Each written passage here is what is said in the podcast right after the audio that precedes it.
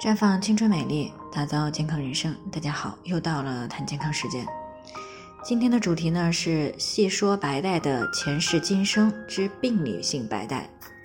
那昨天呢，我们谈到了白带到底是什么，怎么样来的，正常的白带是什么样的。那么今天呢，我们就接着昨天的内容呢，和大家来重点的去谈一谈病理性白带。那我们先来看看病理性的白带都有哪些特征。那在临床中呢，是不是正常的白带？一般呢会从白带的排出量、颜色、气味和状态等各方面进行判断。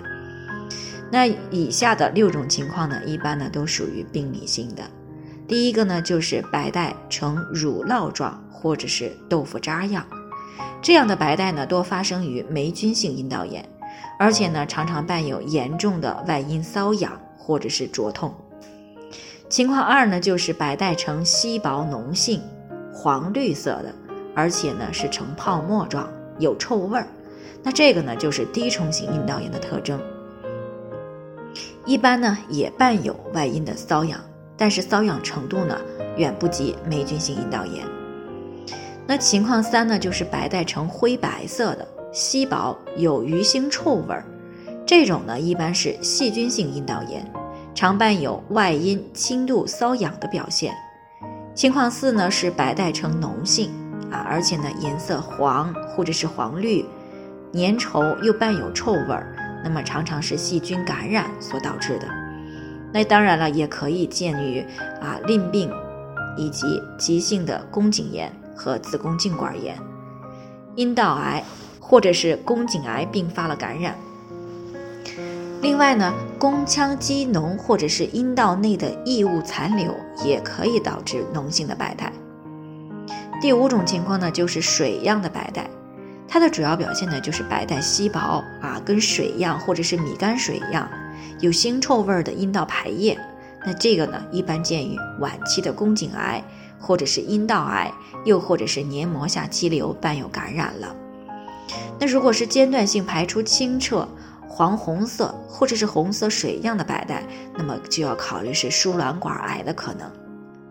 第六种情况呢，就是血性的白带，那它具体的表现呢，就是白带当中呢混有血液啊，血量呢多少不一，应该考虑宫颈癌、子宫内膜癌、宫颈息肉、宫颈糜烂或者是子宫黏膜下肌瘤等情况啊。另外呢，放置宫内节育器也可能会引起血性白带。那么出现白带异常后该怎么样处理呢？那对于第一次出现异常，一般呢都建议先做一下白带的啊 pH 值以及清洁度检查啊，来确认白带异常的原因啊，这样呢方便更针对的去进行干预和处理。那正常情况下，阴道的 pH 值呢在三点八到四点四之间啊，一般是呈一个弱酸性的，它可以有效的去防止致病菌呢在阴道里面繁殖。那像滴虫性阴道炎患者的阴道 pH 值呢，就是五点零到六点五啊。那细菌性阴道炎患者的阴道 pH 值呢，是大于四点五。那白带的清洁度呢，啊，我们一般呢也说是分为有四类。如果是一度呢，啊，说明是正常的分泌物。那如果是二度呢，就表示有少量的白细胞以及杂菌啊。当然了，仍然也算是正常的阴道分泌物。那三度呢，就表示。啊，相对的有一些较多的杂菌以及白细胞，那么提示呢有比较轻的阴道炎症。四度呢就表示有大量的白细胞以及杂菌了啊，提示有相对比较重的阴道感染。那需要强调的是呢，当出现情况四、情况五和情况六这样的异常白带时呢，除了上面的检查，一定要做更加具体的检查啊，以免呢贻误病情，及早的去进行排除癌症的可能。以免呢贻误病情，留下不可挽回的健康风险。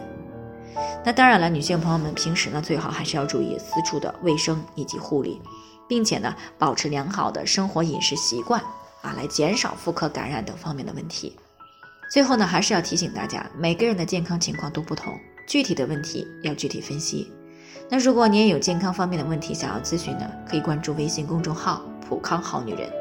添加关注以后呢，回复“健康自测”，健康老师呢会针对个人的情况做系统的分析，然后再给出个性化的指导意见。这个机会呢还是蛮好的，希望大家能够珍惜。今天的分享呢，就先到这里，我们明天再见。